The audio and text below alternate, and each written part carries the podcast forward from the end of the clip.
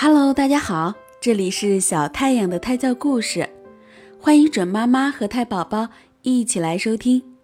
今天我要给大家讲的故事是包税商和鞋匠。包税商家里很有钱，但是包税商却过得很不快乐，夜里总是睡不好觉，有时候担心破产，有时候担心丧命。只有在黎明的时候，他才可以打个盹儿。可是打盹儿也不可以，因为他的邻居是一个爱唱歌的穷鞋匠，从一大早起床一直唱到吃晚饭，反正不让包税商有安静睡觉的时间。有一天，包税商问鞋匠：“请问你的快乐是从哪里来的？”包税商想不明白，鞋匠自信地说：“我的快乐不是别人给的，是我自己找的。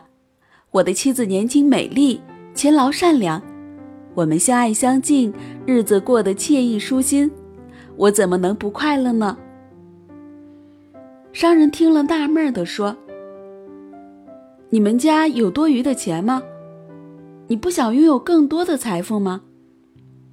鞋匠答道：“没有，不过这样也好，我们就不用因为多余的钱惹来太多麻烦。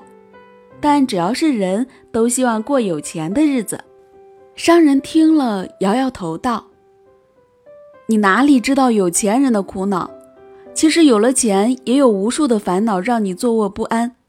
既然你也想拥有更多的财富，我就帮帮你，把这袋金币送给你。”商人让人拿了一袋金币送给鞋匠。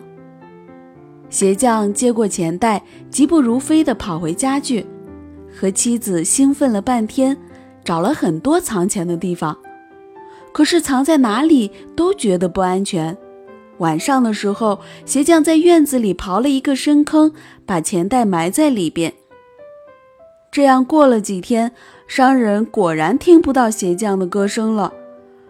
而且很久都看不到鞋匠的影子，商人得意地想：“原来有钱真的可以让人鬼推磨啊！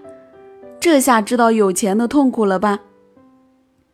商人猜的不错，鞋匠虽然有了钱，可是却失去了以前贫穷时的快乐。好了，今天的故事讲完了，感谢大家的收听，晚安，我亲爱的朋友们。晚安，我的小太阳。